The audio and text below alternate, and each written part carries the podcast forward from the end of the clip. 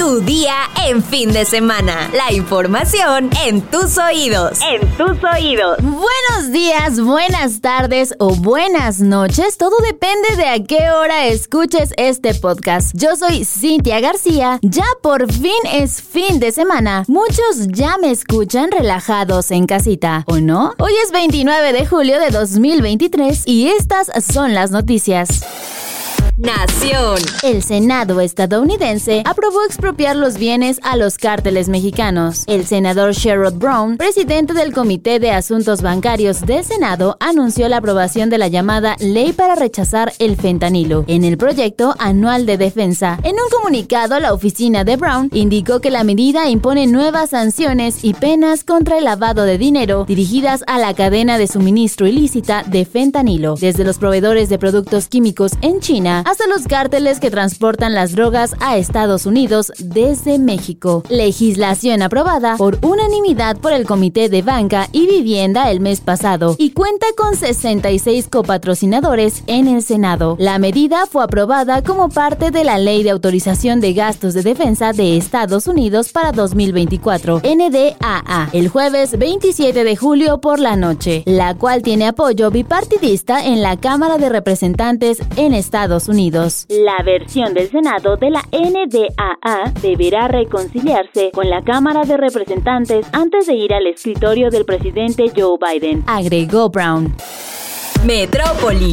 Lamentablemente, una persona perdió la vida la tarde de ayer al interior de la plaza comercial Reforma 222. Reportes policiales indicaron que el individuo se arrojó de un segundo piso y cayó enfrente de un local con razón social Neve Gelato. La víctima fue identificada como Carlos Antonio, según constataron las autoridades. Por el hecho, se registró una fuerte movilización de seguridad y los visitantes tuvieron que ser desalojados del sitio para que las autoridades hicieran el levantamiento del cuerpo. Al lugar acudieron peritos de la fiscalía así como detectives para iniciar con las indagatorias. Pero esta no es la única ocasión en que una persona se quita la vida en el complejo de Reforma 222, ya que el pasado 9 de junio, una mujer se arrojó desde la ventana de una habitación del séptimo piso del Hotel Holiday Inn de Paseo de la Reforma. Estados.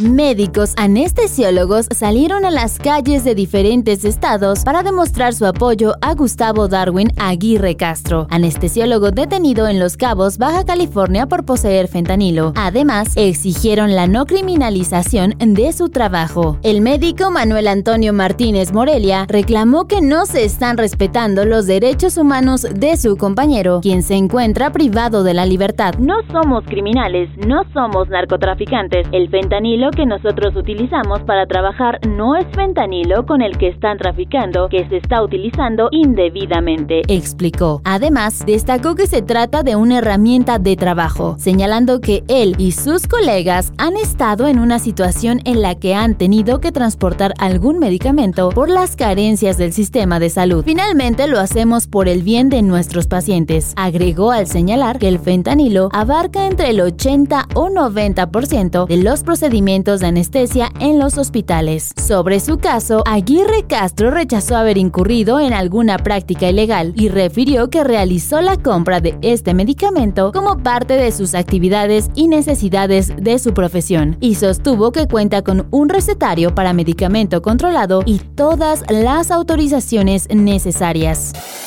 Mundo.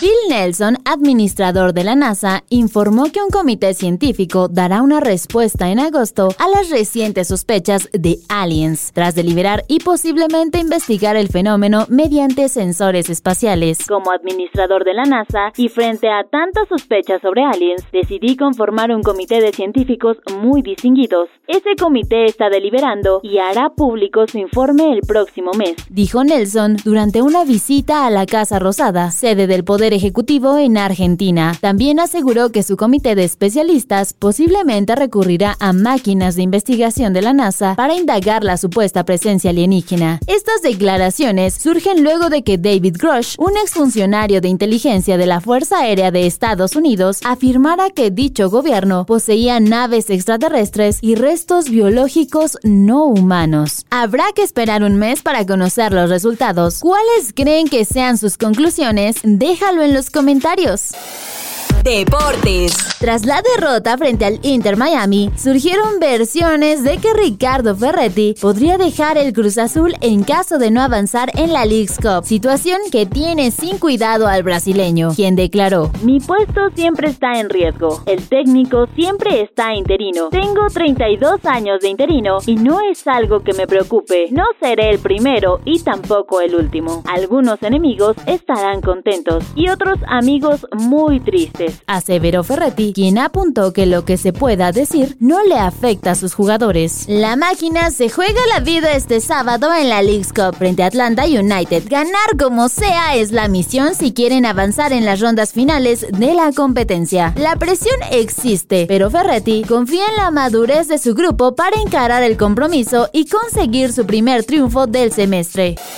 Destinos. Si has soñado en compartir una gran aventura con tu lomito, déjame decirte que encontramos una gran opción en la que podrán vivir juntos una gran experiencia adaptada a tu mascota. Se trata de una agencia generadora de experiencias entre humanos y perros. Su nombre es San Perro y está en México. Hay varias experiencias que puedes elegir. Estas funcionan bajo un huellómetro, es decir, un sistema creado por San Perro que mide el nivel de socialización de tu mascota con seres humanos y otros perritos. Este está dividido en cinco niveles. El 1 es el básico con caminatas cortas y el nivel 5 es para tutores y perros capaces de disfrutar de un campamento o una convivencia con desconocidos. Las experiencias se realizan todos los fines de semana cerca de Ciudad de México y Nuevo León. Para participar, debes registrarte en el sitio oficial sanperro.mx. Cabe destacar que cada individuo puede llevar máximo tres caninos. Porfa, también cuéntenos qué tal les va, porque para los que tenemos perritos suena bastante interesante, ¿no?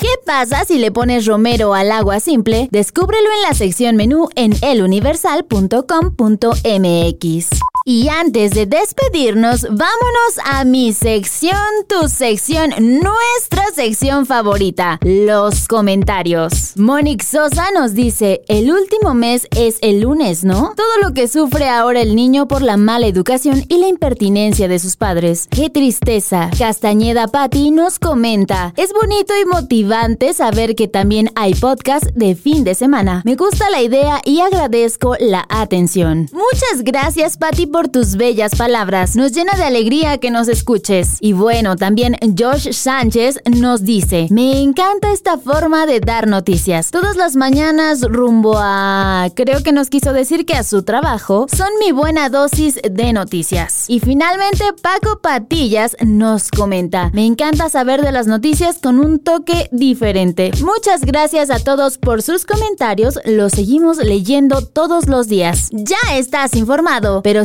sigue todas las redes sociales de El Universal para estar actualizado. No te olvides de compartir este podcast y mañana aquí nos vemos en tu día en fin de semana con El Universal.